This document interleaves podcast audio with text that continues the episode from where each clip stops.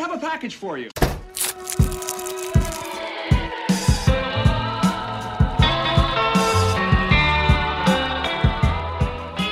Salut à tous et bienvenue dans ce nouvel épisode de votre podcast favori, le 7ème. Je suis accompagné de Thomas Moreski. Salut Brio Waterman. Bonjour. Yann Vital. Salut. Candice Adam. Bonjour. Je m'appelle Hugo Gasparini et bienvenue dans Recommander.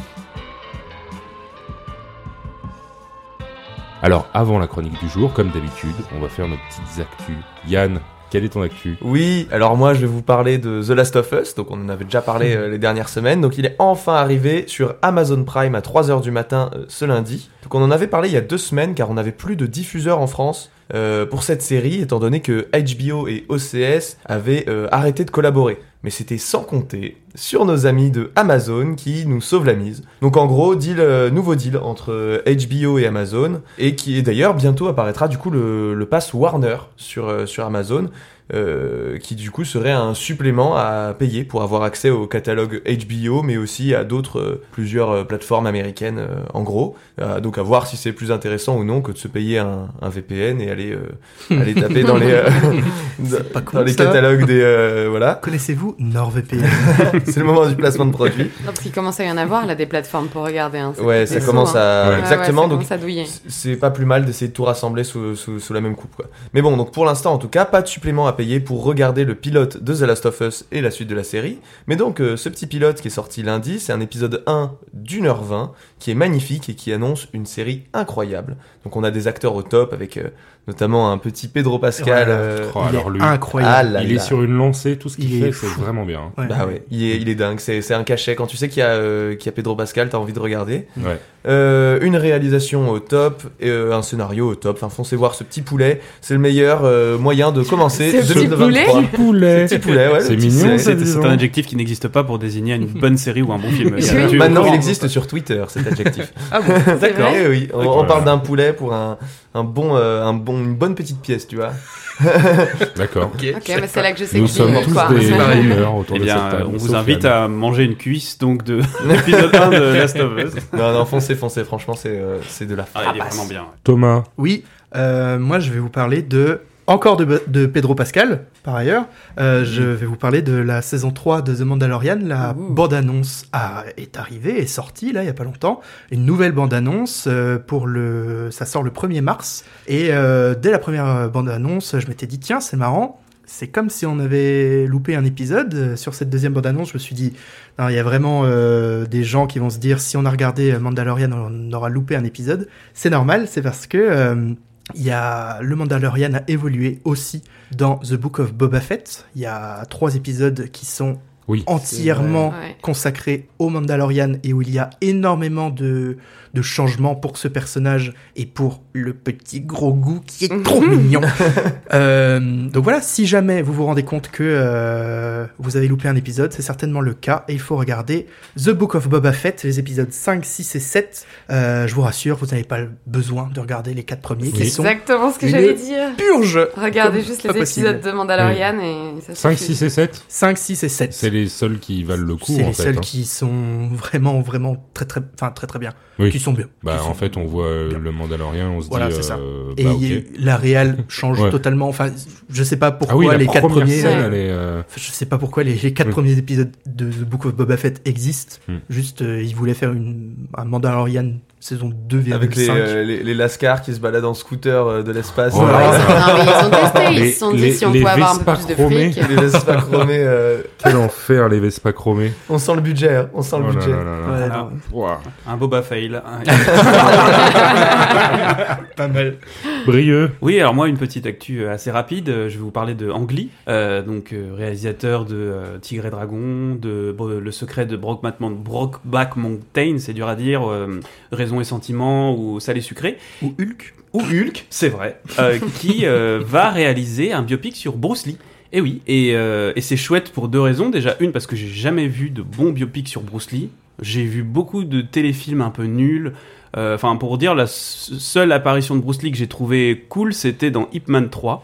Euh, Pas dans What's a et non, pas Hollywood. dans. Et puis la deuxième raison pour laquelle c'est bien, c'est parce que euh, bah, Bruce Lee, c'est un des parmi les seuls symboles qui mettent d'accord à la fois les Américains et les Chinois, Mhm. puisqu'il faut savoir que Bruce Lee a fait la moitié de sa carrière aux États-Unis. Donc c'est euh, voilà, c'est un des, des, des, des- des rares symboles qui ra- rassemble deux pays qui s'aiment pas trop en ce moment.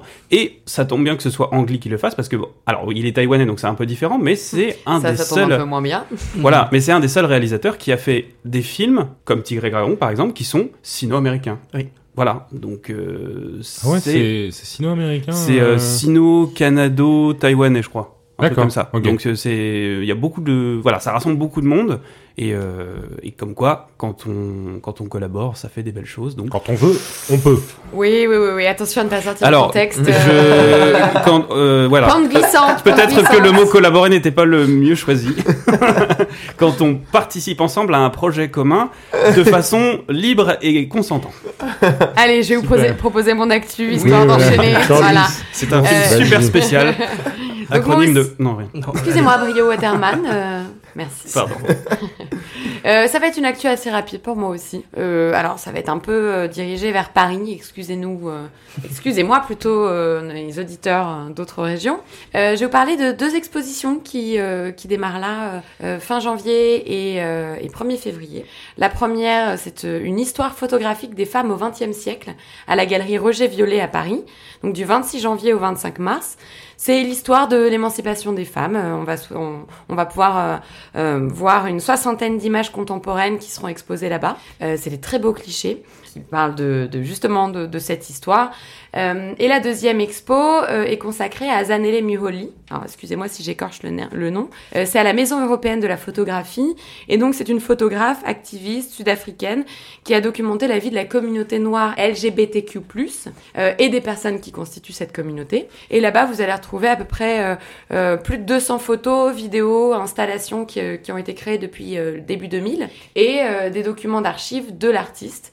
Et donc cette, expo- cette exposition, euh, elle est du 1er février au 25 mai. Donc si vous êtes amateur de photos, de belles photos et d'histoire, voilà, c'est pour vous. Vous savez où aller. Merci beaucoup. Trop cool. Super. Merci. Et moi, je vais vous parler de musique. Je vais vous parler d'un groupe qui s'appelle Vulfpeck. Je sais pas si vous en comment avez déjà... Vulfpeck. Ok. Vulfpeck. Je sais pas comment Peut-être peux-tu les play Il y a un F, c'est pas un V. V. hein. V. J'ai eu un U-L-F-P-E-C-K. Voilà, ils ont fait plusieurs albums, ils ont fait un live incroyable au Madison Square Garden il y a, il y a 4 ans, je crois. Peut-être 5. Celle où ils ont ramené tout leur, euh, tout leur studio? En fait, c'est un groupe américain qui a commencé euh, dans, dans leur, euh, dans leur sous-sol.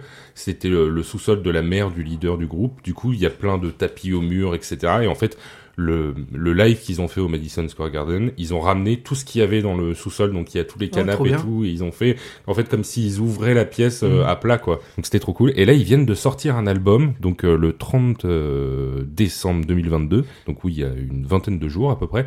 Et en fait, euh, moi, j'étais passé totalement à côté. Je voyais qu'ils sortaient deux trois trucs sur YouTube et je suis tombé là-dessus. Et évidemment, bah, c'est du grand funk euh, comme on n'en fait plus trop et comme on en attend depuis des années et des années.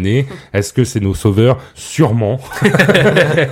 Euh, allez les écouter. Donc, euh, ils sont euh, indépendants. Voilà, c'est Wolf Records qui fait ça. Donc, ils ont leur propre maison de disques. C'est disponible sur toutes les plateformes de streaming. C'est vraiment super bien. Et ils font une vidéo par musique généralement. À chaque fois qu'ils s'enregistrent en studio, ils jouent comme si c'était en condition un peu live et ils se filment pour un clip. Donc, on peut voir tout ce qu'ils jouent, tout ce qu'ils font. Et c'est vraiment euh, super bien. Euh, ça groove. euh, La musique est très très belle. euh, et voilà. Et il n'y a pas des solos hyper compliqués pour les gens qui veulent se prendre la tête. euh, Il n'y a pas trop ça. C'est surtout du C'est funk pas de la musique pur Ouais, et c'est hyper, C'est- non, voilà. hyper du funk vibes. pur et dur. C'est un truc qui te fait danser pendant une heure et demie. euh, C'est trop bien. Mais le live au, au Madison Square Garden, justement, a une bonne porte d'entrée si vous Ouais. voulez découvrir parce qu'il y a une vibe sur scène. En plus, ils ont plein d'invités Hmm. et euh, l'ambiance est top, le public est euh, à fond. c'est filmé à l'iPhone euh, 4. Tout est filmé à l'iPhone 4. Donc il y a, y a ce grain un Ouais, peu, ouais. euh, un peu moche. Ouais, coup. grain très du- numérique. du je crois que c'est du 480 ou 720 max. Et en fait, c'est filmé comme ça. Le le- l'iPhone est branché sur un câble et c'est un mec qui filme tout le concert en passant comme ça. euh, Et en fait, il y a une seule caméra, c'est juste ça. Et le mec est au milieu du concert. Donc ça donne une ambiance. On a l'impression d'être avec eux, quoi, vraiment. Et puis il y a ce grain euh, qui est très particulier. euh, à leur style en fait. Ils font que ça. euh, donc voilà, c'est très très cool et je vous le Ah, c'est conseille. cool. Merci Hugo. Mais avec plaisir, Candice. bon, eh ben, je crois qu'il est temps de passer à notre chronique du jour, présentée par notre ami ou euh, collègue, euh, si peu d'affinité, Brieux. Oh non, pas brieux. Oh, Et donc, Ouais. Je plaisante. Bloc, Nous sommes toutes oui.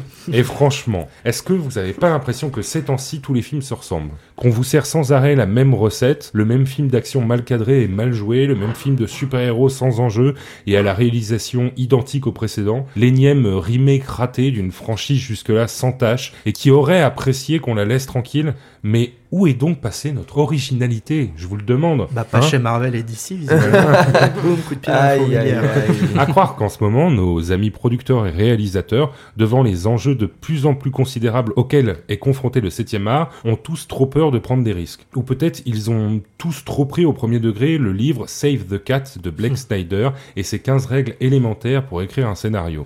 Attendez, j'ai dit tous? Non, rassurez-vous, car un irréductible réalisateur résiste encore et toujours contre cette épuisante uniformité. Alors accrochez-vous, car aujourd'hui on va parler de... De Guillaume Canet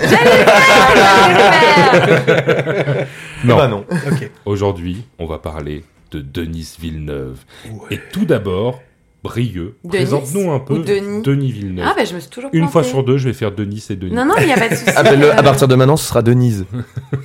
J'étais vraiment ignorante. N'hésite pas à faire s'attirer les micros, Yann. C'est pas être trop trop près. À vraiment te rapprocher à mort. Et du coup, et tout d'abord, Brieux, présente-nous un peu Denis Villeneuve. Alors, Denis Villeneuve, né le 3 octobre 1967 à Bécancour, au Québec. Il est donc canadien-français. Et il est l'aîné d'une famille de quatre enfants. Il va faire sa scolarité au séminaire Saint-Joseph des Ça Trois-Rivières. a l'air fun. Voilà. Et après un bref passage dans une classe préparatoire en sciences naturelles, il se lance finalement dans des études de cinéma à l'Université de Québec. Et à seulement 23 ans, il, il remporte un prix. Oui, il remporte la course Europe-Asie, qui est une émission canadienne dans laquelle les concurrents doivent réaliser des courts-métrages en sillonnant le globe. Et pour cette émission, il visitera notamment la Thaïlande, la Chine, l'Inde, la Turquie et feu l'URSS. Donc, émission qu'il gagne, et ça lui donne les fonds nécessaires pour faire un film, c'est ça C'est ça. En gros, le prix, c'est qu'il peut réaliser un film en partenariat avec l'Office national du film canadien, l'ONF. Et c'est ainsi qu'en 1994, il réalise son premier film, REW-FFWD, qui veut dire Un classique. Voilà, un classique qui veut dire rewind et flash forward, en fait, qui raconte l'histoire d'un photographe venu d'un pays aisé pour venir faire un reportage en Jamaïque. Mais il tombe en panne et qui est par conséquent contraint de rester plusieurs jours dans un ghetto réputé dangereux, et ce séjour va changer en profondeur son reportage. Et est-ce que c'est un bon film? Honnêtement, c'est un bon premier film, on va dire. Et ça va faire ressortir un peu son nom, puisqu'il va être approché pour euh, réaliser avec cinq autres réalisateurs un segment du film Cosmos, en 1996, qui lui, pour le coup, sera largement diffusé et présenté dans de très nombreux festivals. Et c'est à partir de là qu'il commence réellement sa carrière de cinéaste au Canada. En 1998, il signe 32 août sur Terre, qui est son premier long métrage, et qui sera sélectionné à Cannes et même nominé pour l'Oscar du meilleur film étranger par euh, le Canada. D'accord. Et ça parle de quoi? Eh bien, le film parle d'une femme, Simone Prévost, qui est victime d'un accident de voiture. Eh, On peut dire que pour une fois, Simone n'aurait pas dû prendre la voiture. Bref, et, C'est cringe. Je suis désolée. Et qui remet à la suite de cet accident toute sa vie en question. Elle démissionne, renonce à tous ses projets et demande à son meilleur ami de lui faire un enfant. Euh, requête qu'il accepte à condition que cela se passe dans un désert. Voilà. En gros, le film parle avant tout de la vacuité de la vie moderne et de la volonté de trouver un sens à notre existence, surtout après la perspective d'une mort imminente, comme l'accident qu'a expérimenté euh, Simone.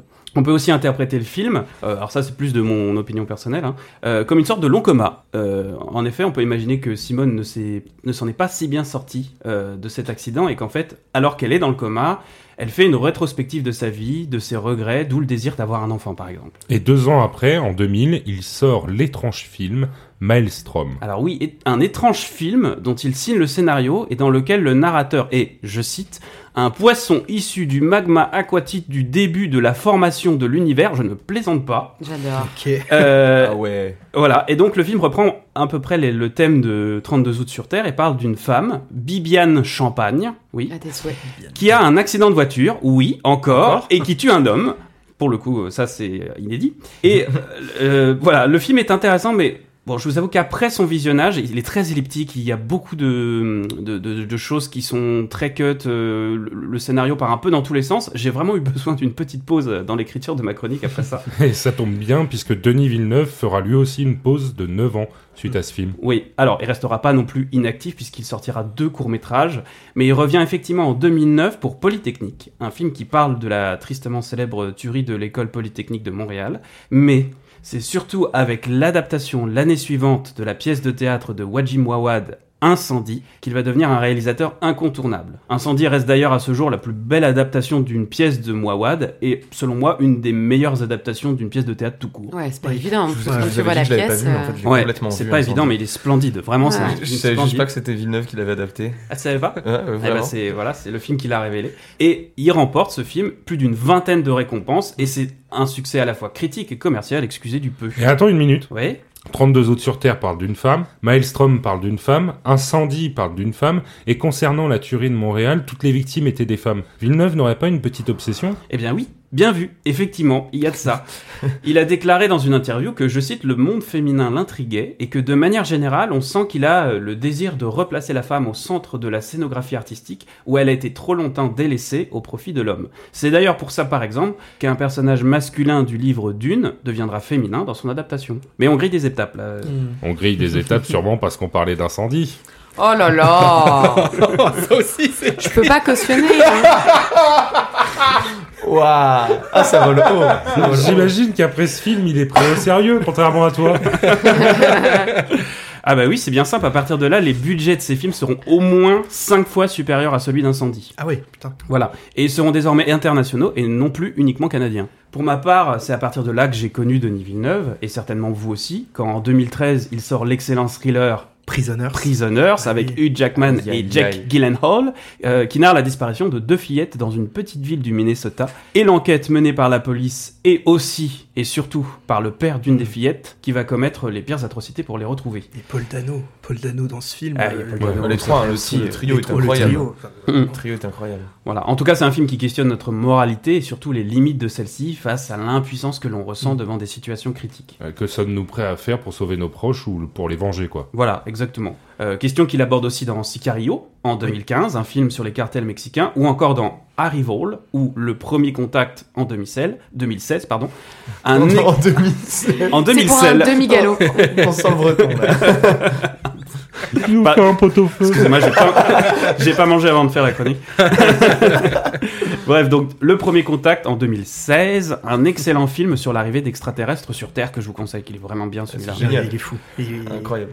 Pour une Thomas fois, de l'avoir euh, Ah jamais vu. Pour une fois que les extraterrestres arrivent et que c'est pas juste euh, boum boum boum pan pan pan euh, Ouais. Les, les explosion, humains euh, décident machin. de discuter avec les extraterrestres. C'est et c'est- c'est intéressant. c'est très intéressant. Ouais. C'est Qu'est-ce qu'ils une veulent nouvelle euh, approche. euh, euh, Enfin, c'est ça, ça m'a, il m'a bouleversé euh, Ouais, vraiment ce ouais. film euh, de bout en bout. Euh, bon, et puis je pense qu'à partir de, de là, tout le monde connaît à peu près son parcours. En 2017, il sort Blade Runner 2049, qui fait suite au film de Ridley Scott, ou encore en 2021, le film qui sera sa consécration, Dune partie 1, basé sur le roman éponyme de Frank Hebert, film qui sera euh, un succès donc critique et commercial, qui remportera un Golden Globes, 5 BAFTA et 6 Oscars, et qui achèvera de faire de Denis Villeneuve un acteur majeur du cinéma actuel. Et attends une minute. Oui Tu nous as pas trop parlé de ces derniers films, je trouve. alors oui, c'est vrai, mais c'est volontaire. Déjà parce qu'ils sont beaucoup plus connus, mais aussi parce que, en fait, je voulais faire comprendre à nos chers auditeurs que ce qui a fait le succès de ces derniers films, bah, on en voyait déjà les prémices dans ces premiers. Ne serait-ce que par les thèmes abordés de manière quasi systématique, les regrets, le sens de la vie,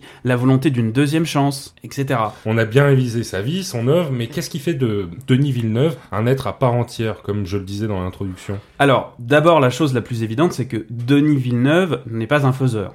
Il a une vraie vision, une vraie définition propre à lui-même du cinéma, et malgré l'éventail assez large des sujets abordés dans ses films, oscillant quand même entre guerre intergalactique, thriller, monde cyber- cyberpunk ou conditions de la femme au Moyen-Orient, l'identité artistique de Villeneuve crève l'écran, si bien que il est assez facile de reconnaître un de ses films, même en le prenant en cours de route. Il a aussi le mérite d'utiliser un rythme lent, chose de plus en plus rare aujourd'hui, euh, ou de peur que le public s'ennuie, on a tendance à lui agiter continuellement des clés au visage.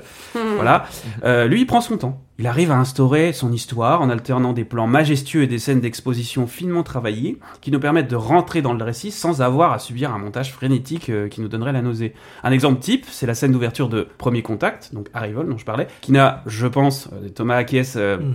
laissé personne indifférent, surtout si on a ou qu'on veut des enfants. Ou encore l'introduction de Blade Runner, qui, en plus de rendre hommage aux scènes d'introduction des westerns à la Sergio Leone, euh, nous initie à l'univers sans avoir à placer un personnage trop bavard qui balancerait le scénario de, mar- de manière artificielle. Même dans Dune, qui a le budget d'un film Marvel, je rappelle, et malgré la colossale masse d'informations qu'il faut transmettre aux spectateurs, parce que quand même c'est euh, de Ouais, la science-fiction, mais euh, il faut, faut- même en lisant le livre, et je l'ai lu euh, pour, pour faire cette chronique, euh, on comprend pas tout. Hein. Ouais, le lore est Ah ouais. impressionnant. Ouais. Et bah il prend son temps, malgré tout ça, et il arrive à nous transmettre au compte-goutte, de façon digeste, les informations dont on a besoin pour suivre l'histoire. Le film est très compréhensible. Voilà. C'est pas évident dans ce genre d'univers. Et c'est ce qui fait passer Dune, euh, d'un film triple A, à, c'est mon avis, à un film d'auteur. Je suis d'accord. C'est donc un anti-blockbuster. Mais tu disais qu'on peut facilement reconnaître un film de Villeneuve. Jusque-là, rien de nouveau. Alors, il est très reconnaissable pour deux raisons. Grâce à son esthétique, tout d'abord, j'en ai un peu parlé. Euh, je l'ai dit, Villeneuve est un adepte du money shot, de plans qu'il veut spectaculaires et iconiques, un peu comme Zack Snyder, comme le slow motion, euh, euh, oui, un peu comme Snack d'ailleurs, mais le slow motion en moins, quoi, Mm. en gros. Euh, il utilise de façon pertinente la colorimétrie, et notamment deux couleurs, le bleu et le jaune, qu'il oppose systématiquement et qui, dans chacun de ses films, ont une signification très forte. Par exemple, il utilise souvent le bleu terne pour signifier la monotonie ou le mal-être des villes, comme dans Blade Runner, Prisoners ou encore Maelstrom. Euh, ou encore, euh, il il l'utilise pour, pour signifier l'ancien et le familier, euh, avec la planète Caladan, par exemple, dans Dune. Et à l'inverse, il utilise le jaune pour signifier l'inconnu, avec la planète Arrakis, toujours dans Dune, ou encore l'orgueil, le faux euh, et la démesure, avec sa, sa représentation de Las Vegas dans Blade Runner. D'ailleurs, dans ce film, euh, les méchants du film sont aussi euh, systématiquement illustrés en jaune. Voilà. Enfin, la deuxième raison, et pour moi la plus importante, et étonnamment celle dont on parle le moins lorsqu'on aborde la filmographie de Villeneuve, c'est son amour de la nature. Ah ouais? Et ouais, euh, ça paraît bizarre, mais ça n'a sûrement pas échappé à l'auditeur attentif que vous êtes. Mais j'ai dit dans sa biographie qu'avant d'étudier le cinéma, il avait fait une classe préparatoire en sciences de la nature. Moi, je m'en souviens. Et... tu t'en souviens parce que c'est écrit. non mais moi ça me m'étonne pas tant que ça avec tous les plans hyper larges qu'il fait où on fait on, on- Eh ben on oui. profite vachement du décor, Ouais, il a du une notion d'espace, de, de Ouais. grandeur. Et ça, euh, c'est- ça vaut, tu vois, premier contact, c'est truc Ouais. gigantesque. Ou, euh, Ah bah oui, bah ça me, eh bah personnellement, ça m'a pas surpris non plus, euh, puisque ces films transpirent sa passion pour la nature, littéralement. Il n'y a pas un seul de ces films qui ne rendent pas hommage à notre bonne vieille planète, ou à d'autres planètes d'ailleurs. Et si James Cameron, James Cameron adore la mer, Villeneuve, lui, a une obsession pour les déserts. Il y a des déserts partout, tout le temps. Dans 32 autres sur Terre, il y a un désert. Dans Incendie, il y a un désert. Dans Sicario, il y a un désert. Dans Blade Runner, où il a certainement insisté pour qu'un pan entier du film se passe dans un Las Vegas abandonné et enseveli, enseveli sous, les sables, sous les sables, je soupçonne même d'avoir accepté de faire Dune parce qu'Arrakis est une planète désertique. Bref, dans une autre vie, Villeneuve aurait été un très bon réalisateur de documentaires euh, naturalistes. Ouais, J'imagine qu'il a des défauts malgré tout. Oui, évidemment, il en a. Déjà, je trouve que Villeneuve n'est pas un excellent scénariste. Euh, J'en ai parlé avec Maelstrom que j'ai trouvé Mm. très étrange et qui signe, signe pour le coup seul le scénario. Je trouve qu'il excelle surtout lorsqu'il a une base solide, comme Incendie euh, ou euh, le roman d'Hebert Dune. Néanmoins, la beauté de ces films compense largement les petites faiblesses scénaristiques. Moi, j'avoue que après avoir vu ces films, même deux fois, il y en a certains, j'arriverai pas à résumer correctement le scénario, mais c'est pas grave parce que c'est splendide en fait. Moi, j'ai passé un bon moment.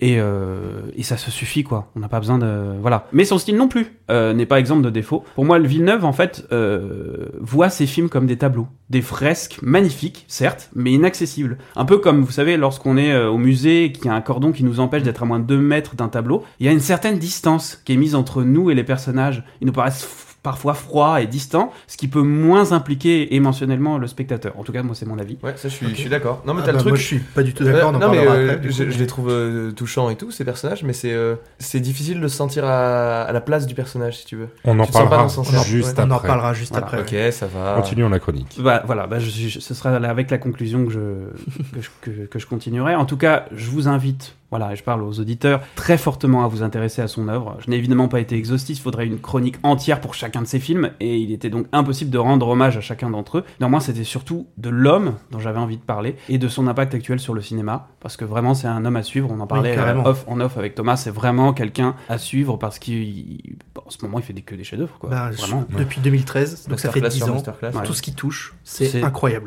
Voilà. C'est Midas. Des gros poulets comme je disais. Des gros poulets. Il fait que des gros poulets. Voilà, c'est un élevage. Eh ben merci beaucoup, Brieux, pour Bah, ta chronique. Et maintenant, divagons. Ah. De quoi tu voulais nous pourquoi parler, vous êtes pas, Yann vous êtes pas d'accord. Allez, pas content, pas content. Bah, moi, en fait, euh, je, je te rejoins sur le côté euh, fresque, euh, etc., etc. J'ai revu euh, quelques images de Blade Runner 2049 en regardant euh, une vidéo sur YouTube de la chaîne de Marty. Très bonne chaîne, d'ailleurs. Si vous vous intéressez au cinéma, etc., la chaîne de Marty, c'est très, très qualitatif ce qu'il fait. Parenthèse fermée. Mais je trouve que tu peux quand même être avec, avec ces personnages. C'est pas pour moi, Villeneuve, c'est pas un Nolan, par exemple, où ça, je l'entendrais. Tu vois, par exemple, je sais pas, Dunkerque, c'est le premier exemple qui me vient en tête, Hmm. où t'as pas de, t'as pas d'impact, enfin, d'impact émotionnel. Le personnage est très générique. Et Ouais. euh, tu vois, dans Tenet, le personnage s'appelle le protagoniste. C'est dire à quel point c'est ultra générique. Tandis que dans, dans ce que fait euh, Villeneuve, dans Prisoners, je peux pas dire que il ne se passe rien pour moi, tu vois que, que je suis pas emmené avec les personnages, avec la détresse du père, avec le avec le l'éthique euh, qu'a au visage de Jake Gyllenhaal, je me souviens plus du nom de ce personnage, Loki. Loki. Inspecteur Loki. Euh, je, je trouve que tu, tu parlais d'inaccessibilité, je trouve qu'au qu'au contraire c'est l'un des c'est l'un des réalisateurs les plus accessibles et on le montre, il le montre via Dune qui est, Est-ce que c'est Villeneuve qui a fait Zodiac Non, c'est Fincher.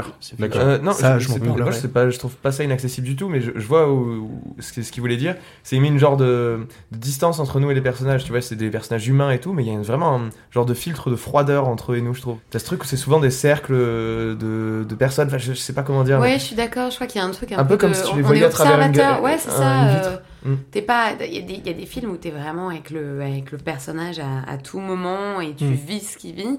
Euh, moi, j'ai l'impression aussi d'être plus euh, spectatrice. Ça veut pas dire que ça me touche pas, ce que je Mm. vois. Ah non, pas du tout. mais t'es- pas. Dans Prisoners, t'observes pas les gens à travers une vitre. hein. Non, enfin, après moi je les ai pas tous vus, donc je te euh, parle de. Mais en fait, c'est pas tant, c'est pas tant que ça nous impacte pas. Je dis juste que c'est un peu plus difficile de s'impliquer émotionnellement parce que Mm. vraiment, j'ai l'impression euh, de, de, de- de- voir un film et non pas d'être dans le film. Par exemple, Ouais. je te cite Oui, un, d'accord. un exemple simple. Euh, D'être vraiment spectateur. Voilà, en fait. mais ça c'est dû à son style en fait. Oui, à son oui, style de vouloir faire quelque chose de grandiose, quelque chose de très beau, qui nous met un décalage en se disant on voit l'épopée de quelqu'un et Mhm. on n'est pas avec lui dans l'épopée. Par exemple, The Arrival, le début, donc je spoil un petit peu, je peux spoiler euh, le début, et elle perd sa fille, voilà, Euh, le Ah, personnage non. principal Pourquoi perd sa fille et c'est euh, c'est- bouleversant. Moi, j'ai été très émotionnellement Mhm. pris par, par cette scène parce qu'elle est, elle est terrible, enfin par ce- cette, in- ce- cette introduction, mais j'ai pas ressenti de peine pour le personnage. Tu vois ce que je veux dire Je suis rendu, je me suis dit, waouh, c'est une situation horrible, mais je me suis pas dit c'est une situation horrible pour elle. Je me suis dit Mm. c'est une situation horrible tout court.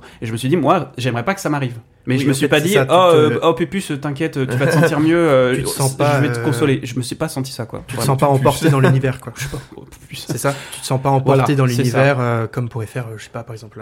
Mais oui, d'accord, ok, je vois, je vois mieux ce que tu veux dire. Euh, je te rejoins sur le côté. euh, c'est peut-être parce qu'il utilise euh, pas beaucoup de, tu vois, de, de plans en, en steadicam, de, Ouais. de trucs qui, qui Mhm. bougent Voilà. vraiment. Ouais, euh, c'est ça, ça fait à l'intérieur, Ça fait très tableau, quoi. Mais Oui, as c'est plus très justement cadré, dans. Prisoners, mais parce Oui. qu'il en, il en a Mm. besoin en fait, Mm. de justement donner cette, cet aspect de, on est avec eux, ils font, on fait les fouilles avec eux dans la forêt. Je pense que dans Prisoners, contrairement à par exemple un film comme Enemy, Oui. dans Enemy t'as pas du tout Oui, ça. t'as pas parlé Dans- de, de Enemy, Oui, j'ai pas parlé de c'est Dans. Enemy, t'as c'est un film. euh, Ah bah, c'est mais- encore plus un exemple, ça qui est, euh, tellement de distance. Oui, c'est ça. Mm. C'est-à-dire que Prisoners, on est vraiment avec les gens, on fait les Mm. fouilles avec eux, on recherche vraiment, on est vraiment, il y a, il y a plein de moments où c'est au steadicam, où ça Mm. tremble, ça bouge et tout. Ennemi, c'est vraiment un film d'observation. Mm. C'est-à-dire que c'est, c'est comme tu disais, on est derrière, derrière une vitre, quoi, et on regarde, euh, on regarde Jake Gyllenhaal Mm. se balader euh, dans la ville euh, et se dire, euh, ok, qu'est-ce qui lui arrive? Mais je, Mais je du suis d'accord quand tu dis que Prisoners, c'est Oui. peut-être euh, l'exception. un C'est l'exception, et c'est peut-être l'exception parce qu'il a, t'as, t'as eu raison tout à, tout à fait de le dire, il a eu besoin de le faire pour le besoin de faire un thriller, quoi. C'est-à-dire qu'il a dû se détacher un peu de ce c'est qu'il c'est fait. Dans pas possible quand tu un fais un thriller de, de, de pas avoir ce truc de on est ensemble et t'es en danger. Dans Dune, les- les- il a rendu les scènes d'action assez euh, accessibles, justement. Oui, C'est-à-dire que t'es pas externe. Mais il se met à hauteur d'homme. Oui, c'est ça. Là Mm. où Oui. je trouvais que dans Blade Runner, c'était peut-être pas forcément le cas. Il y avait un, un gigantisme aussi, mais Oui. euh, c'était moins le cas. Oui, c'est vrai. Mais Ouais. c'est, peut-être aussi le, le but de Blade Runner, c'est d'être écrasé Ouais. par une Ouais. ville et un, un environnement qui est devenu complètement hostile euh, à l'homme. Et Du coup, c'était tout à fait logique de faire ça. Mais ce qu'il a bien réussi, moi je trouve, avec Dune, c'est justement avoir ce, ce décalage qui se fait dans le film. C'est-à-dire que t'as ce moment où t'as plein de scènes d'observation où tu vas Mm. voir la nature, tu vas voir les vaisseaux, tu vas voir un machin où tu te dis, ok, je suis derrière ma vitre et je regarde les gens. Ouais, euh, c'est un univers. et euh, d'un coup, tu vas avoir une scène d'action, la scène où ils sont en bas là, euh, où t'as Jason Momoa qui défend euh, Oui, ouais, machin. Là, t'es dedans, t'es avec eux parce que justement c'est caméra à épaule, t'es à hauteur Mm. des combattants, tu vois, tu tu rentres dans le truc et je trouve que là c'est hyper. Tu sens euh, plus proche dans ce film, je trouve, du cercle Jason Momoa que du cercle du personnage principal, tu vois. Ouais, je suis d'accord. Mais je suis euh, d'accord, il va vachement je justement le voir comme un aspect plus froid, tu vois. Bah je-. Ces scènes Je sont. c'est ça, euh, ouais, Mm. mais il y a un truc aussi, ça se rapproche de ce que disait Brio dans sa chronique, c'est que c'est c'est un mec qui a passé son temps à observer des situations, Mm. à voir des injustices, voir justement comment ça se passait dans telle partie du monde. On parlait de l'Inde, on parle de l'ex-URSS, Moi, je pense que c'est quelqu'un qui qui te montre quelque chose. Euh, ça veut pas dire qu'il ne il, il veut pas te toucher avec, Mm. au, au contraire. Mais je pense qu'en effet, il y a cette notion de distance, elle est dès le départ dans la façon dont il s'est construit et dans, et dans la façon dont il a Il construit ses dépeint un peu ce qu'il a vu. Il a commencé par des documentaires, c'est ça Par en un, fait. par un documentaire Voilà. fictif, ouais, tout à Oui, fait. mais du coup, même si c'est, enfin, c'est un format documentaire, donc même s'il est parti plus vers quelque chose de la fiction, raconter une histoire, raconter, euh, quand je dis une histoire, c'est même pas forcément l'histoire de quelqu'un, c'est raconter l'histoire d'un, d'un peuple ou d'une communauté ou autre. Et donc, du coup, il prend cette distance-là. Moi, ça me paraît pas euh, Mm. euh, con- contradictoire. Après, je- j'entends tout ce que vous dites, hein, mais je pense qu'on arrive à être touché, mais en même temps en gardant cet esprit critique. Et je pense que cette distance-là, Mm. c'est pour garder cet, esprit critique aussi Mm. face à ce qu'il nous montre. J'aurais dû écrire la chronique avec toi, Candice. Non, mais en effet, je- du coup, je te rejoins sur le, côté- enfin, sur le entre guillemets le pas de côté qu'il peut faire, enfin le, le pas en arrière pour euh, raconter son histoire. Bah, oh, surtout que là, ces, ces deux derniers films, il était attendu au tournant, euh, même Ouais. très sévèrement Ouais, attendu au ouais, tournant. Euh, Blade Runner 2049, je pense, il n'a pas eu tout le succès espéré, mais bah, c'était Warner déjà à l'époque. C'était Warner. ouais. Warner euh, était quand même satisfait de son boulot, c'est pour ça qu'il lui Moi je m'en souviens pas tellement de Blade Runner 2049. Bah en fait, il- il, est sorti et il y a beaucoup de gens. Je trouve que c'est bizarre d'ailleurs que beaucoup de gens n'aiment pas forcément Blade Runner 2049, mais adorent Dune. Dune a été très plébiscité. Je trouve ça bizarre. Enfin, je trouve ça bizarre. Non, Ouais. parce que il est, il est incroyable ce film. Mais justement, il n'a pas tous les codes actuels des blockbusters. Mm. Ouais. C'est un film très lent, très euh, contemplatif C'est pas euh, du par tout. Je pense que c'est pas du tout ce qui- ce qu'on pourrait attendre dans Ouais, une série SF aujourd'hui ou d'un peut-être film que ça a été une Avec parenthèse pour les gens. euh, Ouais, qu'on est, on est quand même arrivé, une... enfin, Dune est sorti en 2020. 2021. 2021. Donc, excusez-moi, je vais ressortir la carte confinement. Oui. Euh, mais on a obligé les gens, entre guillemets, à prendre leur temps. Donc, euh, et puis, il y avait cette envie de retourner au cinéma aussi. Donc, tout ça couplé, peut-être que bah, les gens, à ce moment-là, ça les effrayait pas tant de Mhm. passer euh, autant de temps dans une salle de cinéma avec euh, euh, des plans euh, très lents, une histoire faut se euh, qui se en plus, construit euh, doucement. T'avais tous ces plans là, super, super Oui. lents, mais Ouais, derrière mais t'as la t'as un musique. de grandeur, C'est la pas, des, pas des moments où tu te dis, euh, Ouais. ok, ça me fait chier de regarder Non. euh, 3 heures de film. Ça- c'est rare, ça, tu- vois pas le temps passer, j'avais juste envie que ça s'arrête pas. C'est ça, et c'est ça qui est rare, c'est-à-dire qu'il y a des fois des films où tu te dis c'est super, mais c'est trop long. Mm. Voilà. Mm. Alors que, vraiment, je passe toujours des très bons moments et je suis juste magnifié par ce que je vois et ça me suffit. C'est-à-dire que il y a, c'est vrai, j'ai même, je me suis même dit ah c'est dommage que ce, qu'il n'y ait pas la partie 2 Oui, tout de suite qui ça. Oui, moi, s'enchaîne, c'est Ouais, tu vois. pareil. Ouais, moi, j'ai- Euh, Contrairement Ouais, mais à, parce qu'il est fort, à il la a- scène du volcan dans Le Seigneur des Anneaux euh, 3. Où tu te dis, c'est mon film préféré, mais, mais, Mais là, c'est long. mais là là. c'est long. Là, il y a encore 40 minutes de fin. Non, mais ça qui est fort, c'est que, que t'as raison. Le, le- la fin du, de la première partie, t'as déjà envie de regarder la deuxième. et Tu te dis Oui. merde, pourquoi t'as pas tout sorti d'un Mm. coup Mm. Mais c'est là aussi qu'il est fort, c'est que euh, en effet, il nous donne pas trop d'informations d'un coup. Les informations, elles arrivent petit à petit, et finalement, c'est une sorte d'enquête aussi. Donc, Mm. t'es plongé dans l'univers, tu, tu commences à comprendre euh, toutes les ficelles de, de- qui sont tirées entre les personnages et, Mm. et l'enjeu politique. Et du coup, tu te dis merde, je, ça y est, il, il m'a chopé, je, faut pas que ça s'arrête. Mm. On a la date. euh, J'ai prévue. 2023, je crois. c'est cette année. 2023, euh, Oh. ça a été avancé. C'est- Je crois Ah que c'est oui au 7 novembre. Oui, euh, ça a Oh été la- avancé oh de une ou deux J'ai vraiment hâte d'être dans 5 ans, que les trois soient sortis et qu'on aille se faire un marathon. Mais Il y en a que deux 3, je crois qu'il y en a que deux. hein. Ouais. Il y en a que deux C'est Ouais, partie pour 1 moi et aussi, 2. il y en avait deux. Je croyais Je que crois que c'était c'est une partie un et trilogie. Non, il me semble que c'est que deux parties. Ouais, euh, Mm. Mais euh, alors, je me suis posé la question pour Dune. Je me suis embêté à lire le livre pour voir si c'était quand même une bonne adaptation. Mm. Et euh, il n'y a pas grand chose de plus à rajouter. Évidemment, il y a des scènes en plus. Évidemment, il y a tout qui ne se passe pas vraiment comme ça. Mais j'ai rien à dire, quoi. C'est pas un, un Harry Potter où tu dis, bah, bah, cette scène-là, elle est pas là. Ça, on comprend pas parce qu'il n'y a pas ça, etc. Euh, Où sont passés les maraudeurs? Oui, voilà. Et... Exactement. Tom Bah là, Bombadil. euh, Tom euh, Bombadil. Tom Bombadil. Ouais, bah là, y on en a- revient toujours au Seigneur des Anneaux. hein. Quand, Mhm. tu, quand tu lis le bouquin après, tu te dis, mais. Ah, bah, bah, si tu lis le bouquin, il n'y a pas grand chose qui change, très honnêtement. Mm. Et, euh, et c'est chouette. Voilà. Ah, C'est cool. Mais je crois que c'était l'un de ses rêves de faire Dune. Enfin, Ouais. Je crois que c'est même pas Warner qui lui a proposé, c'est lui qui allait voir Ah la oui, Warner oui, qui a dit Pitié, laissez-moi adapter. euh, Il en avait envie. ce Il y a un désert. Il y a- il y a un désert, il y a du sable. Il en, il en parle euh, justement dans. Alors, je crois que c'est une vidéo avec le fossoyeur du film et Ah le oui, mec oui, qui fait Nexus ouais. 6. Oui. Et euh, alors, je vous conseille, si vous aimez Denis Villeneuve, que cette chronique vous a intéressé, euh, euh, vraiment, allez regarder cette vidéo parce qu'ils ont fait une. En plus, il est rigolo, il a un accent québécois. Ouais. non, mais ça, c'est juste parce que Hugo c'est est incapable de regarder une vidéo avec un accent C'est québécois bien une réflexion rigoler. de français. Euh, Mais non, ça non, me la- plaît trop, j'adore. L'interview est géniale et donc du coup, euh, il parle un peu de sa carrière, mais il parle beaucoup de Dune et du processus créatif, notamment du choix de, de la caméra pour le grain de l'image, Mm. etc. Mm. Euh, hyper intéressant. Et je sais plus pourquoi je. Bah, juste, tu nous conseillais d'aller Ouais. voir ça. Et bon, ça. Bah, allez voir. Bah, du coup, on va passer au reco. Bah, Eh faisons ben, allez, Reco. c'est parti. Et bah voilà. Et bah, du coup, Cordis, Ah, bah, j'enchaîne alors. quel est Très ta bien. reco? Et bah, moi aujourd'hui, je vais vous parler de Philadelphia. Le fromage. Non, pas le fromage. Euh, le titre original de la, de la série, c'est It's Always Sunny in Philadelphia. Et donc, c'est une série qui a été créée par euh, trois potes. Euh, alors, je vais essayer de bien prononcer les noms. Il y en a un, c'est facile, c'est Charlie Day, que vous avez pu voir dans pas mal de films depuis, parce que euh, bah, il a percé, le petit, co- le petit coco, quoi. Le deuxième, c'est Glenn Howerton. Et le dernier, Rob McEl McElhenney. McElhenney, c'est ça, exactement. Euh, et donc, du Et coup, non ici... pas Makelele, Non, ouais. voilà. comme le genre de Celle-là, foot. je l'avais pas écrite. Hein. Donc ces trois potes ont, euh, ont créé cette série aux alentours de, de 2005. Euh, ils sont aussi les acteurs principaux. Euh, ils ont été accompagnés euh, par plusieurs personnes euh, ensuite. Et c'est une série qui a commencé avec très très peu de budget. C'est vraiment des, excusez-moi du terme, mais c'est des mecs qui se sont dit on prend la bite et le couteau et on y va quoi. C'est-à-dire que les, la première saison, c'est des épisodes où ils ont à peine 200 dollars pour tourner. Et donc du coup, bon forcément, quand vous regardez aujourd'hui, Ouais, tu vois qu'il y a 200 dollars. voilà, tu vois qu'il y a 200 dollars, mais Oui. ce, qui est, ce qui est génial dans cette série, c'est que tu vois l'évolution aussi.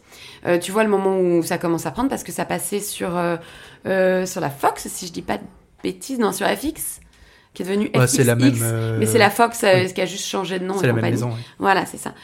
Et donc, du coup, au fur et à mesure des saisons, tu sens que euh, ils commencent à déjà à trouver leur public, mais aussi qu'ils commencent à intéresser euh, des chaînes, des producteurs et autres, ce qui est pas évident, parce que c'est vraiment une série, euh, on va dire, qui est dans le cringe et dans le non Respect des règles. euh, non-respect des règles, euh, ouais, les consensus, tout ça, non, c'est vraiment pas ça.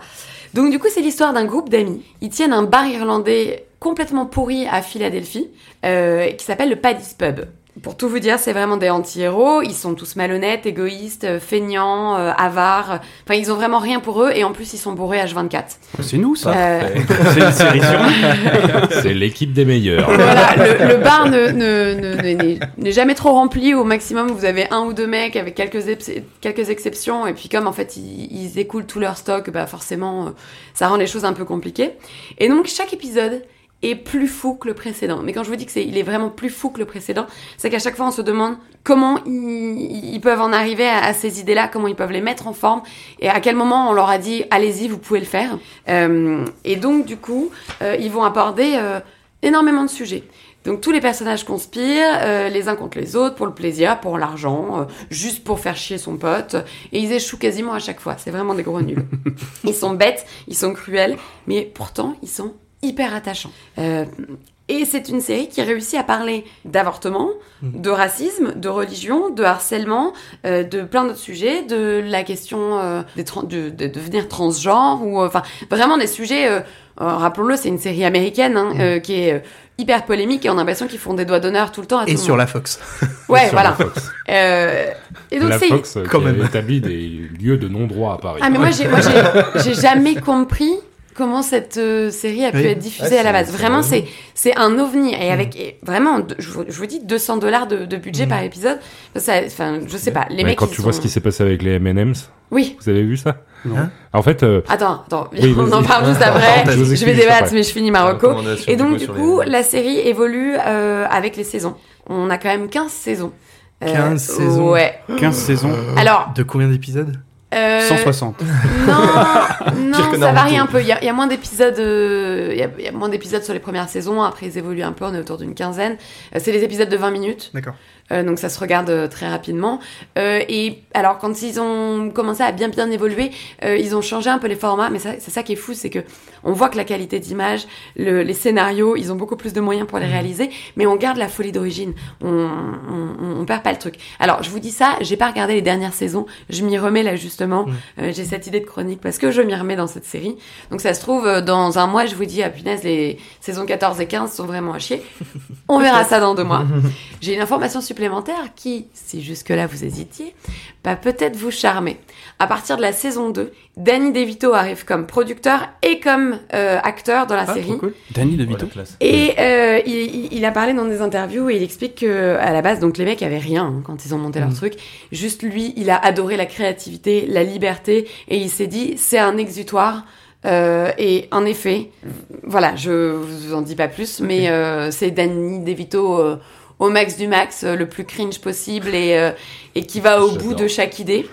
Euh, et donc du coup, c'est une série que vous pouvez retrouver sur Disney+, euh, qui s'appelle juste Philadelphia sur euh, Disney+. oui, parce qu'elle a changé de nom Ouais, à elle a changé de nom. saison. un Mais en fait, je sais, je sais, je- j'ai pas réussi à, à- à retrouver si ça a changé tout court de nom ou si c'est juste euh, si, en si, France. ça a changé tout court. Ça a changé tout Et court. moi j'aimais bien que ça s'appelle It's in Philadelphia. Mais Et au le générique est super cool et elle a été vachement réutilisée sur YouTube et autres. D'accord. Euh, moi, ça me faisait vriller à chaque fois. J'étais là genre, mais non, mais pas du tout. Ce n'est pas une création originale. Bah, merci beaucoup, Candice. Merci Donc, beaucoup. pour parler deux secondes Ouais, des M&M's. Les M&M's, ils ont sorti des paquets euh, féministes, en gros, où euh, il y a des M&M's qui ont des personnages qui sont euh, féminins, donc euh, des M&M's Oui. féminins. Oui. Il faut savoir qu'il y en a une qui est verte et qui est plus allongée que les autres, de forme plus ovale que les deux Oui. autres personnages. Là, les, il y a une partie des Américains puritains qui a dit que ils faisaient euh, l'apologie des obèses parce qu'ils trouvaient que le le, le M&M c'était obèse Non, tu- et des femmes. Tu mélanges, alors tu mélanges. Le, le, Ah, si, si. le M&M's, en fait, il y a, y trois M&M's. Non, non, mais il y a, il y a trois personnages de M&M's qui sont arrivés. Donc, c'est le, le personnage euh, euh, M&M's violet, qui est plus gros et plus long que les autres. Et donc, les Américains sont partis du principe que ils étaient dans le dans le non body shaming et donc c'était là en mode oui euh, vous dites que les gros nanani nanana. Deuxième chose, le M&M's marron, Ah oui, ah bah oui, oui. voilà, Ok, je vois. qui est devenu Je vois, je vois, je vois. qui est devenu un personnage féminin Alors et qui posait masculin avec le personnage euh, M&M's vert qui était féminin aussi. Et donc du coup il y a tout un truc parce que vu que c'était un, un personnage masculin au départ qui est devenu une femme ça veut dire qu'on fait un raccourci euh, sur le fait qu'il y a une opération donc du coup c'est une personne transgenre. Et donc euh, les les les, Les Américains les appellent républicains au boycott ah oui. Des mais alors Attendez, attendez, attendez, excusez, excusez-moi. Non, il y a oui, des, y a gens qui ont quelque chose à foutre des personnages. Ouais, ouais, de M&M sur les Oui. paquets. ouais Les, oui, la oui ils Fox. sexualisent des Justement, on parlait de la Fox, il y a, il y a un présentateur, il en a parlé pendant 4 jours d'affilée. Ouais, C'est-à-dire qu'à chaque fois qu'il faisait un. JT, sur 4 jours, il en a parlé. Auriez- il mangeait beaucoup de M&M's, ça Enfin, lui a fait bref. beaucoup de mal dans Oui, sa vie. Non, mais là, euh, je sais pas ce que. Bon, Philadelphia, C'est- donc. Oui, Voilà. Ouais, Et euh, ne, ne pas louper le remake français Saint-Mauré aussi. Oui. qui est très- Madame Loïc aussi. le remake breton, Madame Loïc. Yann, quel est ta reco Oui. Par pitié? Et ben moi je vais vous parler d'un autre poulet. Et je vais vous parler de Everything Everywhere All at Once ou euh, aussi en, en québécois euh, tout euh, partout euh, Tout le temps, et en même temps. Euh, donc tu l'as pas vraiment sous les yeux là, le titre québécois. euh, non mais je crois que c'est ça, c'est tout partout euh, en même temps. C'est ça. D'accord. Des bisous Euh, tout partout et tout le temps. Exa- Exactement. Et donc c'est réalisé par le duo euh, de dit le duo de Daniels. C'est le duo de Daniel Kwan et euh, Daniel Shainer. C'est de, de Daniel. Du coup ça fait les, les Daniels. On avait compris quand Ah, t'avais dit les de Daniel, on avait compris. Donc ils sont essentiellement connus pour avoir euh, fait euh, Swiss Army Man, si vous connaissez, Ok, d'accord. Oui. Qui est, euh, qui est une Ah, petite frappe. Oui, d'accord. Et donc euh, revenons, revenons à notre tout partout tout le temps. C'est euh, sorti en 2022, donc l'année dernière maintenant. Et c'est tout récent. Et donc ça raconte l'histoire d'une femme sino-américaine et de sa petite famille au- qui est au bord de l'éclatement. C'est une femme usée par la vie que l'on retrouve au moment où son petit monde s'écroule le plus. Et euh, là, ça part en steak, puisque cette femme se met accidentellement à se connecter aux autres versions d'elle-même dans des univers parallèles. Alors, mais c'est ça le multiverse. Exactement, je, je m'attendais. Je m'attendais à en- à entendre un petit Jonathan Cohen quelque part. Euh, donc c'est une histoire folle qui euh, va vraiment à 200 à l'heure, c'est tordant et très touchant. J'avoue que moi, perso, quand je l'ai vu affiché au cinéma, j'ai rechigné à le voir malgré les, euh, les critiques, plus qu'au positif que le film avait reçu. Euh, parce que ça parle de multivers. Et euh, bon, je me suis dit, euh, encore un truc sauce Marvel. euh, Ah et bah, puisque super. Marvel Sentiche a ruiné le concept depuis quelques années, euh, voilà, j'avais pas envie. Mais quelle erreur de jugement. Euh, je l'ai vu euh, il y a deux semaines et ça vaut mille fois le coup. Euh, ça nous montre le potentiel euh, qu'a un film SF bien travaillé aujourd'hui avec un scénario complètement euh, what the fuck. C'est euh, c'est vraiment à voir si vous voulez passer un bon moment entre potes. euh. WandaVision peut aller se C'est avec Michel Yeo. Oui, c'est avec euh, Michel d'ailleurs, Oui, j'ai oublié de le mentionner. euh, Mais sacré casting. euh, Elle a reçu un Golden, un Golden Globe, je crois, non Ouais, C'est ouais, ouais, il y a pas longtemps c'est elle qui est dans le, de- le rôle principal Oui. Et euh, qui, démontre une performance euh, incroyable. Et, euh, et ce d'ailleurs dans toutes les versions de son personnage, puisqu'elle le joue dans plein de multivers différents. Et, et donc des- ils ont rien à voir, tu vois, c'est toutes les versions d'elle-même qui n'ont rien à voir. Elle arrive à tous les interpréter à une vitesse folle, c'est hyper incroyable à voir, c'est, vraiment ça pète à l'écran. Et, et voilà, c'est disponible sur Amazon Prime et Canal, mais malheureusement uniquement en location Oui, euh, pour le Ah oui, moment. c'est Oui, parce que c'est euh, c'est- ouais, c'est assez récent. ouais. Oui, oui, c'est récent. Ou à, ou l'achat, ou à l'achat. un peu. Oui, Ou à euh, l'achat, location, ouais, achat, mais ce, voilà, ce n'est En pas VOD, euh, en DVD, juste en euh, streaming euh, Ouais. Tranquillou quoi. Ok. Ben, merci beaucoup, Yann. J'en profite, excuse-moi, euh, pour embrasser Amélie qui voulait qu'on en parle dans cette émission d'ailleurs, qui nous suit euh, depuis euh, le- la première émission. Et ça fait Ah des bah, dédicaces. bah, voilà. Amélie. Euh, Bah, salut, merci Amélie. beaucoup. Eh, on n'est pas sur Skyrock, hein On prend tout de suite un auditeur. Merci, euh, merci Amélie pour ma carte de sécu. Allez, Allez Oh là là. voilà, c'était une blague personnalisée. Allez, bisous. Thomas, quel est ta reco? Euh, oui, moi je vais vous parler d'une série euh, documentaire qui passe euh, actuellement sur euh, France 2. Euh, une série documentaire qui comporte 4 épisodes de 50 minutes et ça s'appelle L'affaire d'Outreau.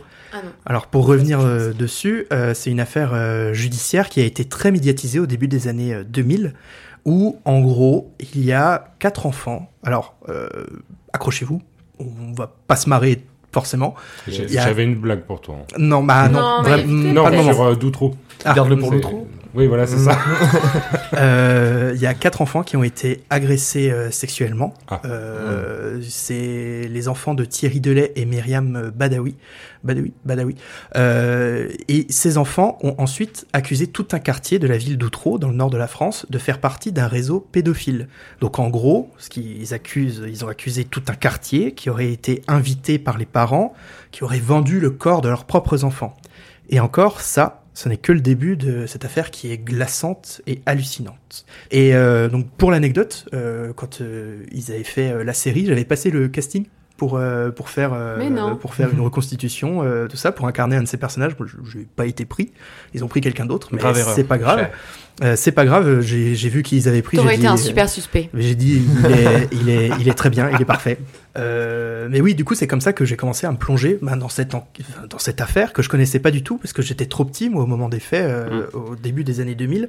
Mais quand j'en ai parlé, en fait, à mes parents un peu autour de moi, ou à des personnes un peu plus âgées, je disais juste, ouais, je passe un truc pour, euh, je sais pas, une affaire un peu bizarre, l'affaire d'Outreau. Ils m'ont Mmh, dit, ah oui, connu, ouais. ouais, hyper connu. Ouais. euh, hyper, Mais moi, je euh, m'en souviens, j'étais. Tu dis, c'est de- début 2000 Début 2000, ouais. Ouais, j'étais pas Ça vieille. terminé des- en J'ai encore des 2005-2006. images de- des, des journaux Mm. euh, télévisés. Mm. Et dans une certaine mesure, pour parler euh, d'affaires, euh, d'une autre affaire euh, très connue, euh, elle est aussi choquante, même si ce n'est plus, que celle du petit Grégory. Ah ouais. Euh, et notamment, il y a, a plus d'infos. on a plus d'infos. Et en plus, il y a un lien qui, qui est assez, euh, assez fort, c'est euh, que les deux affaires ont, donc, qui sont des fiascos total, Mm. vraiment. Ils ont le même type de juge, à savoir un juge qui est jeune, qui est sans expérience et qui veut absolument se faire un nom très vite. Et donc, du coup, ouais, c'est un énorme fiasco qui a duré euh, environ 5 ans. Donc, je vais pas en dévoiler beaucoup plus ici Mm. pour ceux qui aimeraient euh, un peu découvrir Ça a causé l'affaire. beaucoup de souffrance au-delà de, du, Ouais. du crime originel dénoncé. Ouais. Il y a eu énormément de souffrance et de Euh, justement, pour mauvaises informations. j'en dévoile pas beaucoup plus, mais un petit peu quand même. L'environnement dans lequel vivent ces enfants est horrible. Mm. Les parents sont, j'ai pas les mots, franchement. Euh, donc les enfants vivent l'enfer, mais aussi euh, les 13 personnes accusées qui sont jetées en prison Mm. et qui proclament leur innocence. Alors après, elles- sont-elles, ces personnes sont-elles innocentes, ne- sont-elles pas Vous verrez dans, dans la série? Mais on voit euh, à travers euh, les interviews à quel point ces gens ont été brisés. Et c'est encore le cas aujourd'hui. Je pense notamment à Alain Maréco, qui est je, viens de dire son nom, je viens de, de me refaire l'image en tête, j'ai des frissons partout parce que vraiment, il était bouleversant. À, un moment dans l'épisode 3, il raconte ce qu'il a perdu et euh, on le voit encore euh, s'effondrer en face de nous, on le voit à quel point il est encore brisé. C'est horrible et en même temps, ça montre que, enfin, à quel point cette affaire a été euh, horrible pour ces gens-là. C'est un fiasco judiciaire, somme toute passionnant, un scandale médiatique avant même que toutes les chaînes de télé euh, en continu existent. Mm. Tout est si faux qu'on se demande à, à quel point bah, ça peut arriver, à quel point euh, tous ces mensonges, euh, euh, toutes ces décisions judiciaires qui sont toutes absurdes les unes que les autres, les histoires racontées plus, plus grosses les unes que les autres, etc. Euh, et pour fermer la parenthèse sur l'aspect contenu, on va parler juste de bah, comment c'est fait. Je, trouve que la série assume clairement de faire des, des interviews dans la vie réelle et de reconstitution. Et en fait, ça se traduit à l'image par un voyage fluide de la caméra entre les différents décors qui sont reconstruits directement dans dans une euh, Dans les studios? Dans des studios de cinéma. Et en fait, tu vois les différents décors et tu vois il y a des gens. euh, ça se passe comme sur un plateau euh, de, de ciné, quoi. Mm. Donc euh, on voit euh, les décors, le habillage, maquillage, coiffure, la technique, euh, la régie qui vous accompagne partout entre les plateaux, etc. Je trouve que ouais, la mise en scène est géniale. Euh, Il y a une vraie proposition où tout se croise entre la réalité du, de ce qui se passe au plateau et la reconstitution du passé. C'est pas juste. C'est pas juste une série comme euh, on pourrait voir euh, entre crime ou chronique criminelle, euh, si vous Mm. voyez un peu, un peu ce que c'est.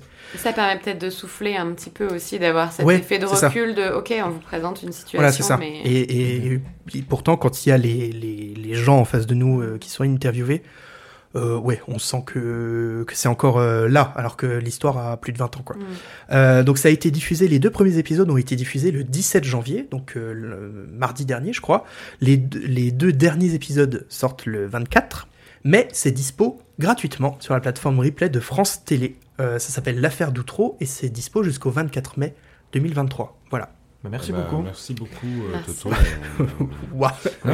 Cassage d'ambiance, mais, hyper intéressant. mais c'est ouais, très intéressant. ça m'a- C'est assez passionnant. Mais ça m'a donné envie d'aller le voir parce que, effectivement, comme toi, Candice, je me souviens très bien euh, du, de, du, du trop, du Bah, nom. Mais je ne savais même pas que c'était le nom d'une ville, Mm. je pensais que c'était le nom d'une personne, tu vois. Mais vous, en plus, vous, On était vous pas aviez, vieux, hein. vous aviez l'âge. Enfin, Oui. là, vous avez l'âge qu'ont les gamins aujourd'hui. Enfin, vous. Ah êtes, oui. Oui, oui, vous avez plus ou moins, hein. vous êtes plus ou moins euh, du Mm. même âge. Donc Ouais. c'est horrible, vraiment. Non, mais je me c'est- souviens, Ouais. moi, enfin bon, après, c'est pas le genre de discussion que t'as avec tes parents à cet Non, âge-là, c'est mais sûr. ça passait à la télévision Oui, oui. et moi, je voyais bien la réaction de mes parents en se disant, mais c'est Mm. atroce Mm. ce qui Ouais. s'est passé. Il y, a, y ça dans les années 2000 et il y a euh, le 11 septembre 2001 aussi, Ouais. où- qui, a Ah qui, pour moi a eu la Mm. même réaction, c'est-à-dire que vraiment on savait qu'il se passait quelque chose de très grave, mais on était encore trop petit pour Mais le je pense que tout le monde se souvient où on... Bien sûr. Oh, pour où- non, mais je m'en souviens Pour, pas. Oui, pour, non, raison. non, mais pour 2001, ouais, effectivement. Brieux Oui. Ouh, alors, euh, parlons de science-fiction, des choses qui n'existent pas dans la vraie vie. Euh, J'ai envie de vous parler d'une série SF. Une série SF qui euh, vient de Prime Video et qui est pour moi une des plus belles séries SF que j'ai vues. Qui a Black vraiment d'une Mirror. qualité exceptionnelle. Alors non, euh, science-fiction mais euh, space opéra. Ah. Euh, j'ai envie de vous parler de The Expanse. Alors, euh, c'est une création de Mark Fergus et de Hawk Oatsby avec euh, en vrac euh, Thomas Jane, euh, Steven Strait ou encore Dominic Tipper ou Typer, je sais pas comment on dit. Et euh, c'est une série qui parle de notre expansion euh, dans l'espace, c'est-à-dire que la Terre euh, s'est unifiée et on s'est ensuite euh, étendu dans Ah, l'espace. c'est- bah, on est vraiment dans la science-fiction. Ah ouais, Là, c'est ouais. vraiment vous, une vous vous rendez compte de là où démarrage. voilà, vraiment pour l'instant, on vit Attends, attends, dans tu es en train de dire qu'on est tous d'accord Attends, alors, essayez d'imaginer déjà ça. Mais non, on n'est pas tous d'accord parce que les colons sont allés coloniser Mars, sont allés coloniser une ceinture d'astéroïdes pour avoir des matières premières qu'on n'a plus trop sur Terre. Mais le problème, c'est que bah, euh, on finit par avoir des dissonances, qui fait que la République de Mars est devenue indépendante et Mhm. que la ceinture d'astéroïdes est devenue indépendante aussi. Et on, on assiste à cette guerre froide entre les trois nations humaines de l'univers, à savoir euh, l'Union terrienne, la République de Mars, et donc cette ceinture qui est une sorte de conglomérat de plein de sociétés qui exploitent les astéroïdes, en gros. Euh, c'est très réaliste sur certains points, par exemple. euh, les personnes qui sont euh, dans la ceinture d'astéroïdes sont soumis à une, une gravité beaucoup plus faible que Mm. s'ils étaient sur Terre, et ce qui fait que leurs descendants ne sont plus capables d'aller sur Terre parce que leurs os sont trop fragiles et que Oh, par conséquent ils sont condamnés. Hyper Pour eux, la, Terre n'est plus, c'est un, leur berceau si vous voulez, mais ce n'est plus une Terre euh, Hospitalière. hospitalière pour eux et ils- ça ne les intéresse plus. Ils sont vraiment, eux, c'est la station des astéroïdes. Pareil pour Mars, qui elle, étant vraiment dans une guerre froide totale contre la Terre, euh, qui veut terraformer sa tête, euh, la, la planète, parce que bah, c'est une planète Mhm. désertique. Euh, Dominique Villeneuve nous écoute sûrement en ce moment. Hmm. Euh, Le et- sable et voilà, et qui sont en guerre froide contre la Terre, et qui, euh, par exemple, leur- les soldats euh, martiens s'entraînent eux par contre en 0G, donc en, en attraction, en gravité terrestre, pour éventuellement peut-être envahir la Terre. On sait pas. Mm. En tout cas, c'est comme ça que débute la série. Je vous en dis pas plus. C'est en six saisons, dont la dernière est sortie en 2022. Euh, Thomas, tu me disais, on demandait en off si euh, au niveau budget, Oui. euh, c'était Ouais. euh, correct. C'est très bien. Vraiment, la série est vraiment, euh, j'allais dire congratulé, euh, euh, Félicité. félicité. Alors, il y a plein de commentaires dithyrambiques. I'm sorry, Ah, I'm sorry, sorry. en anglais, il faut que je traduise à chaque fois, c'est terrible. Euh, mais et félicité pour ses effets visuels et a remporté d'ailleurs le prix Hugo, qui est un prix qui récompense. Bah, euh, J'ai pas adoré. Je les avais pas dit. J'ai adoré. qui, euh, qui, euh, qui est un prix qui récompense les meilleures euh, les meilleures œuvres euh, de science-fiction. D'accord. Donc voilà. Ben Euh, oui, je- The Expense euh, sur Prime Video, c'est super et euh, c'est en Euh, Prime Vidéo en, en disponible ou en... En disponible, en disponible. En Prime, Prime. en disponible. Prime, Prime, Prime, Prime, Prime, Prime Prime, Vidéo, Prime, Prime, Prime, Prime, Prime, Prime, Prime. Très bien. Et Hugo alors? Oui. moi Ta petite reco s'il te plaît? Ma petite reco, eh ben moi je vais vous parler d'une chaîne YouTube de musique. Encore de la musique. J'ai parlé de la musique avant, je parle de la musique maintenant. De toute façon, il qui est n'y a un que peu toi qui parles de musique ici. Oui, bah écoutez. euh, pas c'est qu'on pas la Allez musique, écouter les Daft Punk. voilà.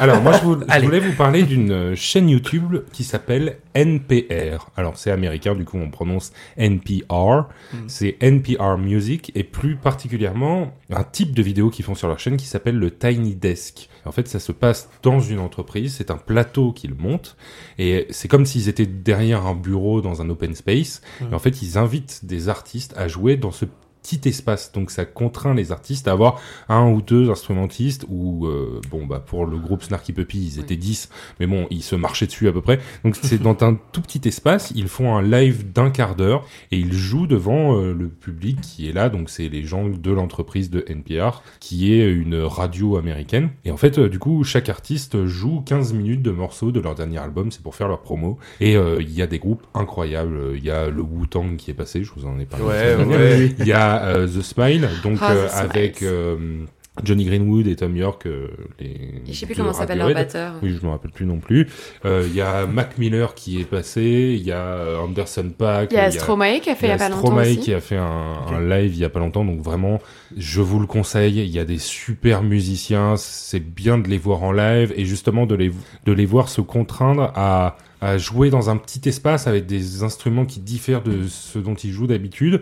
Du coup, ça modifie les morceaux. Du coup, on entend les morceaux pas comme d'habitude en fait.